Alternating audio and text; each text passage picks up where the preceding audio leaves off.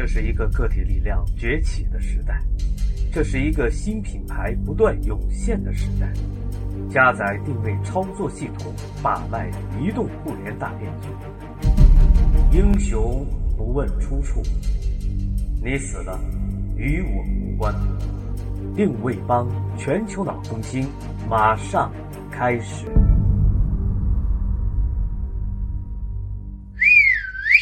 我是芒格，芒格是我，欢迎来到荔枝 FM 二零七五七六定位帮。听说硅谷有一位名叫保罗·格雷厄姆的人，人称硅谷创业之父。啊，这个是之父啊，那个之父，这个时代叫的多了。对于某某之父的说法，我跟大伙儿一样，啊，咱都有点这个审美疲劳了。哎，审美疲劳。开始的时候呢，我也是这么认为的，没怎么当回事儿。直至了解到这么一档子事儿之后，我才恍然大悟，原来啊，什么硅谷创业哲学，什么 YC 匪帮，什么书呆子的复仇，什么硅谷创业公式啊等等，哎，都是人家格雷厄姆给整出来的。可以说，此人是硅谷乃至全球新经济。创业孵化游戏规则的制定者，正是他改写了原来由华尔街的金融家们制定的旧的规则。话说，此人在硅谷的一系列动作引起了社会各界的不同的反应。二零一零年九月，著名网志的主编米歇尔·阿灵顿揭露了一场发生在旧金山某酒吧里的一次秘密聚会。一群显赫的天使投资人抱怨 YC 的势力太过显赫，YC 是这个保罗整的这个创业孵化器，啊，他们抱怨说抬高了风投业的整体这个估值水平，他们密谋如何压制竞价，把创业公司的估值给降下来。另一方面呢，二零一一年一月，著名的天使投资人尤里米尔纳宣布，他将向每一个 YC 的创业项目提供十五万美金的资金，没有任何前提条件。听好了。是没有任何前提条件，唯一的要求就是，如果这些个项目啊有下一次融资，这十五万美元将获得同等待遇，转为股份。从这两件事上啊，我们可以领略到 YC 的风投以及这个保罗·格雷厄姆在硅谷创业投资圈里的地位，挺有意思啊。原来这个新技术创业公司的估值不断的走高，这里边呢，保罗功不可没。哪天咱中国也出这么一个保罗，那可是创业者的福音了。咱们一起祈祷吧。一番检测之后，保罗这个硅谷创业之父的头衔儿应该是不假。那咱就有兴趣了解了解这位教父级人物的。其人去世了。一九六四年，两年后的中国进入到了文革时期。呃，保罗·格雷厄姆呢，出生于这个匹兹堡郊区的一个中产阶级的家庭。父亲呢是设计核反应堆的物理学家，母亲在家照看他和他的妹妹。这是一个典型的知识分子的家庭了。青少年时代呢，格雷厄姆开始学习编程，但是他这个人呢，还喜欢许许多多与计算机无关的东西，这在编程这个高手之中是很少见的。上中学的时候，也许是受到了体内荷尔蒙的影响，他写了一段时间的小说，当然了，也没人给出版。进入康奈尔大学之后，他主修的是哲学。后来呢，他发现哲学很难理解，太烧脑了。于是呢，研究生阶段他就去了哈佛大学的计算机系，主攻人工智能。呃，他在这个方向上的进展也不是太顺利，因此呢，对学术一度感到灰心。但是，作为研究工具的 Lisp 语言，对他日后可产生了重大的影响。博士读到一半的时候呢，他又去了哈佛艺术系旁听。等到博士学位拿到之后，他报名进入了罗德岛设计学院的暑期班，出人意料的学起了绘画课程，梦想着有朝一日成为大画家，接受无数粉丝的膜拜。当，两千七百万美元，最后一次出价，最后一次出价，有没有？当，成交了。上完这个暑期班，他去了欧洲。在有五百年历史的佛罗伦萨美术学院继续学习绘画。第二年呢，钱花完了，他不得不返回美国，在波士顿的一家创业公司里面呢担任这个程序员。呃，那时是一九九二年，这个时间点上，在地球的另一面，有一位伟人。在这个南巡旅游的过程中，说上了几句话，于是呢，深圳这个曾经的小渔村的人们像打了鸡血似的，激情澎湃，一路狂奔，迎来了第二春。此后的两三年呢，这个格雷厄姆一直在这个理想与现实之间这个摇摆，过着一种动荡的生活。啊，他在纽约找了一间极小的公寓，追求自己的艺术家的梦想。但是收入低，而且不稳定，日子过得挺紧巴的，经常入不敷出。这个时候呢，他不得不经常替别人写一些程序，赚取一些这个生活费。这样的日子呢，过了一天又一天，终于有一天，也许是被这个约会的需求给闹的啊，这个格雷厄姆呢，觉得自己不能再这样继续下去了。我决定不当画家了。首先要彻底解决自己的收入问题。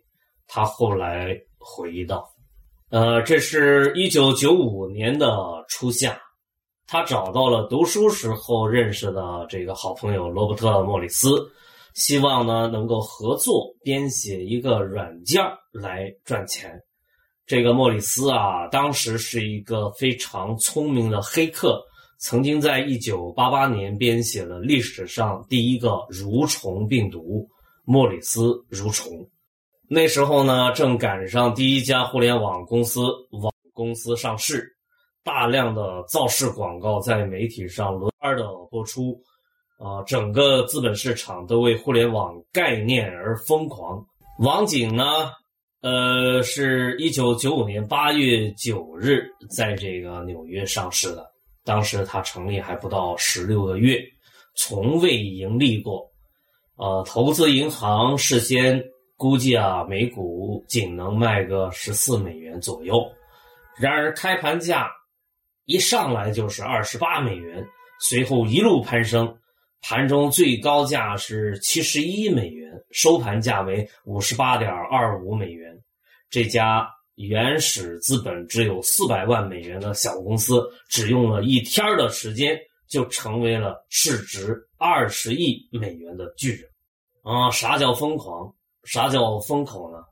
就是能让一群人为之风口的东西，并且啊，这股风是过去不曾有过的风。格雷厄姆年轻的心，激动的心，再也坐不住了。他心想啊，如果网景公司的设想是正确的，未来人们都在这个互联网上购物，那么必须要有人为零售商们开发软件儿，所以他决定开发一个这个搭建网店的软件儿。你看啊，伟大的大脑呢，像高超的棋手一样，他总比一般人多看几步棋。这个格雷厄姆就有这种特质。罗伯特·莫里斯这个时候呢，还在麻省理工学院攻读研究生，只有暑假才有空。于是格雷厄姆就搬到了莫里斯的公寓，两人利用那一段的时间写出了产品原型。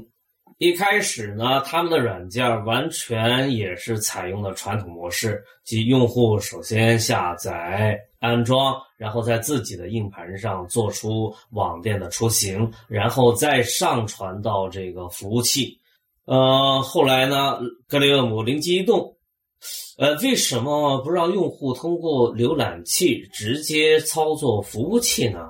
这样就完全省去了安装和这个上传的步骤。于是呢，他们就改变了方向，决定把软件做成一个互联网的程序。这个可是世界上第一个通过互联网使用的软件。因为这一点呢，他们就把这个产品起名为这个 vivibo。啊，他们放弃了开发桌面软件，还有另外一个原因，那就是呃，两个人呢都没有学过如何开发这个 Windows 程序，并且也不太想学。哎，有时候啊，偷懒儿对于某些人来说，不见得是一个贬义词，而只是走的方向不同而已。这个不同的方向，就像是当年哥伦布发现美洲呃新大陆一样的。他们也发现了他们的新大陆。这两人呢，拿着产品原型找到了格雷厄姆的美术老师的丈夫，他是一位律师，他同意资助一万美金，这就是当时的全部的资金了。他们用这笔钱呢，买了一台服务器，然后着手将原型程序完善为可以演示的呃 demo 版。也就是展示版，事情越来越多，两个人忙不过来。呃，格雷厄姆就问莫里斯：“你的同学之中还有谁编程最厉害？”莫里斯想起一个人来，就是特雷弗·布莱克维尔。于是，Vivo 有了第三个创始人。一九九五年的八月，他们做出了可以上线运行的这个 demo 版。十月份，他们来到纽约。向两个天使投资人展示，希望能够筹集到五万美金。结果两个投资人啊都表示呢愿意投资，于是他们拿到了十万美元。十二月，Vivo 正式开始发展用户。一九九六年的夏天，Vivo 得到了第二轮天使投资八十万美元，他们用这笔钱雇了 CEO 和新的程序员，还租了新办公室。此前，他们一直都是在莫里斯公寓的楼上办公，环境十分的简陋，总共只有一台电脑。如果有参观者来访，还必须借一些电脑来装门面。现在，Vivo 终于看上去像一家公司了。也正是从这个时候开始，有媒体对 Vivo 进行了报道，格雷厄姆松了一口气儿。他们终于不必再依靠用户的口口相传来发展业务了。一九九六年圣诞节，他们的客户总数达到了七十家，其中包括著名的摇滚杂志《滚石》。一年之后，客户总数增长了五倍，公司看起来发展的非常非常好。在这个过程中，他们一直在四处的寻找收购者。因为呢，创立 Vivo 的主要目的就是希望被收购，这样才能快速的挣到钱。他们前后经历了收购谈判不下十次，呃，但是呢，由于种种的原因都没弄成。一九九八年，收购终于成功了，雅虎以四千九百万美元的价格兼并了 Vivo，将其改名为雅虎 Store。这个是雅虎最早的收购行动之一。完成收购的那一天，格雷厄姆把莫里斯拉到了哈佛广场的美容店里，给他的耳朵上打了个洞。因为之前呢，莫里斯就说过，如果能从 V 微博之中赚到一百万美金，他就愿意打个耳洞。被收购之后，格雷厄姆自然就成了这个雅虎的员工，继续从事编程。他在那儿呢工作了一年半，总是感觉很不自在，不适应雅虎的企业文化。用他自己的话说，就是不适应这个大公司的官僚环境。他说，运营创业公司呢，每天都像在战斗，而为大公司工作呢，就像在窒息中挣扎。于是他选择了辞职，离开雅虎的日子是空闲的。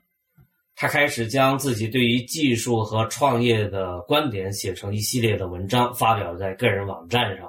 这些文章受到读者的好评和追捧，访问量不断的上升。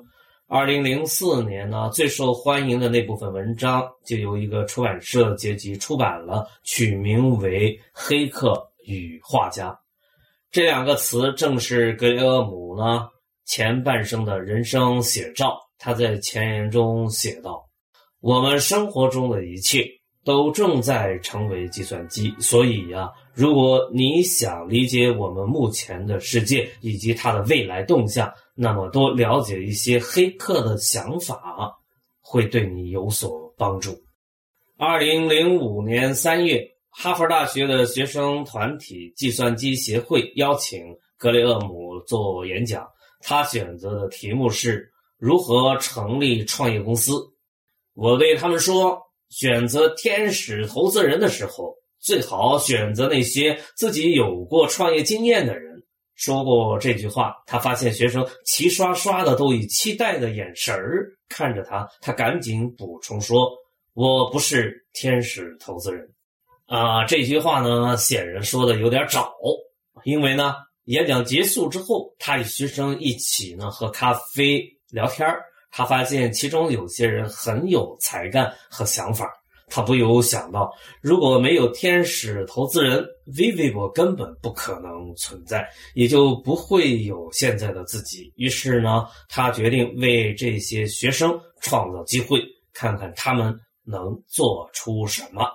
于是，在这个二零零五年的暑假，他重新找到了这个罗伯特·莫里斯啊，他现在呢正是。麻省理工学院计算机系的一个教师，两个人呢一起举办了一个夏令营，旨在呢，呃，帮助那些有创业念头的大学生成立一家自己的公司。入选者都将得到他们悉心的指导以及五千美元的资助。申请表有二百二十七份，他们从中挑了八个项目。等到夏令营结束的时候呢，有四个项目已经做的像模像样了。呃，这个社会化地理服务网站啊，L O O P T. com，后来得到了两家风投公司，总共这个一千三百万美元的投资。截至二零一零年底，就有了四百万的用户。用户聚合的新闻网站。啊，Reddit.com，二零零六年被大型出版集团，呃，以一千多万美元的价格收购，目前排名也在这个全美一百大网站之列。移动支付服务网站，二零零六年被亚马逊收购。在线日历网站呢，呃，也是该领域的先锋了。后来由于谷歌推出同样的产品而被迫。把源代码放到易贝上这个拍卖，也卖出了二十五点八万美元。呃，结果令人鼓舞。格雷厄姆觉得，哎，这事儿呢可以做下去，将扶植创业公司作为一项事业。于是他和莫里斯再加上特雷弗·布莱克维尔和杰西卡·呃利弗罗斯通合伙在硅谷呃成立了一家叫做 Y Combinator s 呃的公司。这个 Y Combinators 啊，简称 YC。根据格雷厄姆的设想，它既是一个创业公司的孵化器，也是一个教员，啊，还是一个呢与投资人联系的中介。这个杰西卡·利弗尔斯通是《创业者》一书的作者，后来她就嫁给了优质股，嘿嘿，这个格雷厄姆。人家顺理成章，不就成了这个创业之母了吗？YC 在每年的一月和六月举办两次训练营，每次为期三个月，通常每次大概有五百个申请者，他们从中挑出呃二十个项目，每个项目将得到一点一万美元的启动资金，外加每个项目成员三千美元的生活津贴。交换条件是，YC 将拿走该项目百分之五的股份。如果项目成功，百分之五的股份将非常值钱。YC 的合伙人对每个项目都进行个别的辅导，不仅提供项目建议，还灌输方法论和这个价值观。每个星期四的下午呢，创业者来到 YC 的办公室，与格雷厄姆或者其他。某个合伙人见面，报告项目的进展，然后呢，一起讨论如何解决一些棘手的难题。中国的创业者们还不太注重价值观这个维度，今后呢，一定会在这个维度上掉链子、吃大亏的。哈，咱就走着瞧吧。面谈结束之后，就是聚餐时间了。所有人一边吃饭一边聊天，同时呢，啊，还有特邀的嘉宾与创业者见面。嘉宾往往是这个技术行业里的顶尖的名人，比如这个 Facebook 的创始人马克扎克伯格，还有这个 Groupon 的创始人安德鲁马森等等。三个月的这个训练营接近尾声的时候呢，按照计划。创业者应该拿出一个可以运行的成果，YC 到时会举行这个展示日，也就是所谓的 Demo Day，让风险投资商与创业者直接见面，创业者在台上展示自己的项目，风投呢在这个台下边呢进行评估，有意向的话，双方再进行私下的接触。投资圈呢，对 YC 毕业生的投资热情在展示日表现的一览无余。最初只有格雷厄姆的朋友和以前的同事参加，后来要求参加的人呢越来越多，几乎硅谷所有重要的风投公司和天使投资人都会蜂拥而至，以至于呢一百五十人的会场坐不下，展示日不得不延长成三天。而每个项目只有两分半的自我介绍时间。二零一零年的八月，YC 孵化出的新一届三十六家创业公司，有三十家得到了风险投资，很多都超过了一百万美金。到目前为止，从 YC 毕业的这个创业公司共有两百多家了，已经失败的公司不到百分之二十。远远低于百分之九十的业内平均水平。这些 YC 学员成为了新一代硅谷创业公司的这个主流，他们组成了一张不断壮大的关系网。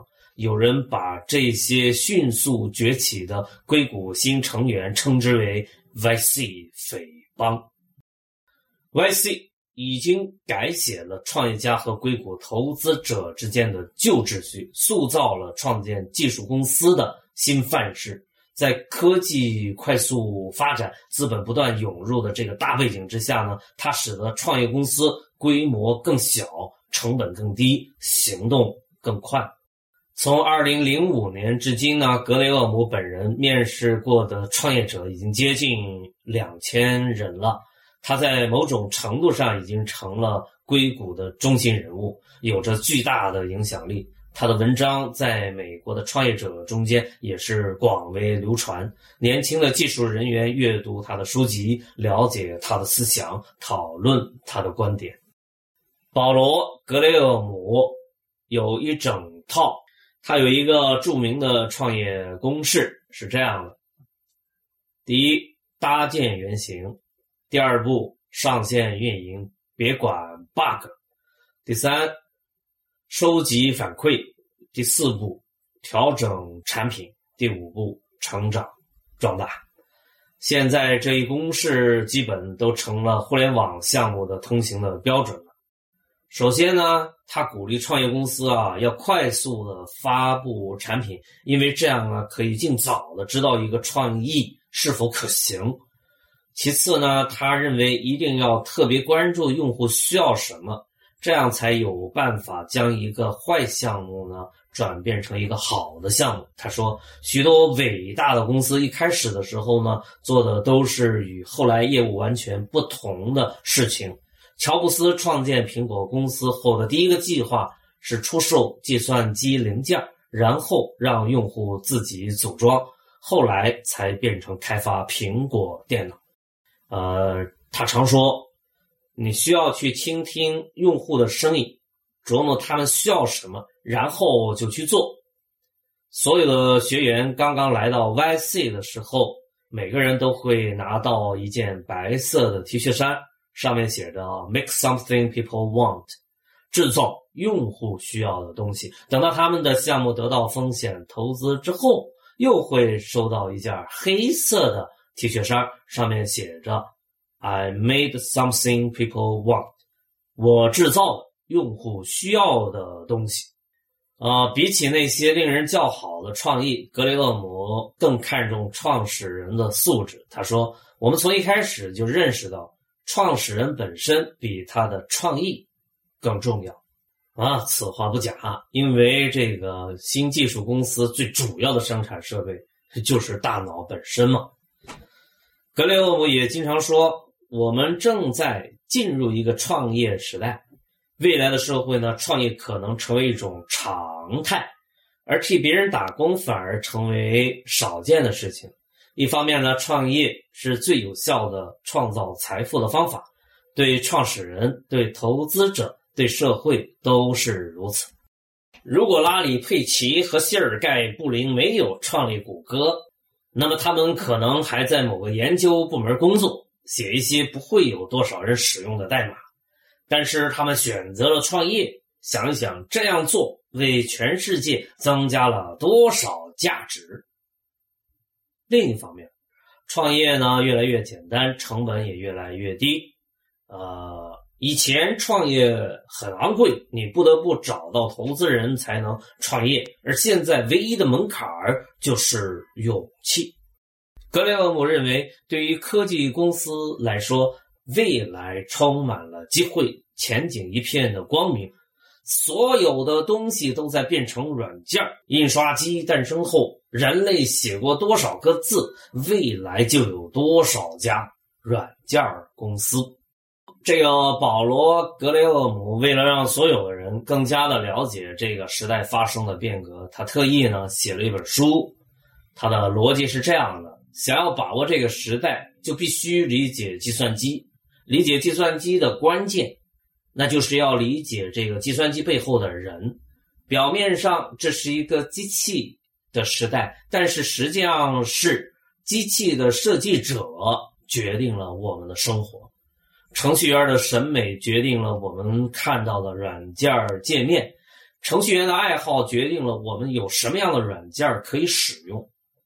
我觉得他说的非常有道理。这本书的名字就叫做。黑客与画家，因为网络生物，芒格与你在一起；因为内容大战，芒格与你在一起。另外啊，在节目的最后透露点信息：我们公司对纳克正式启动了融资模式。您如果正好是投资圈里的原住民呢，又正好与我们纳克的创始人李建峰是对脾气的，咱不妨连接连接，保不准啊，这一连接。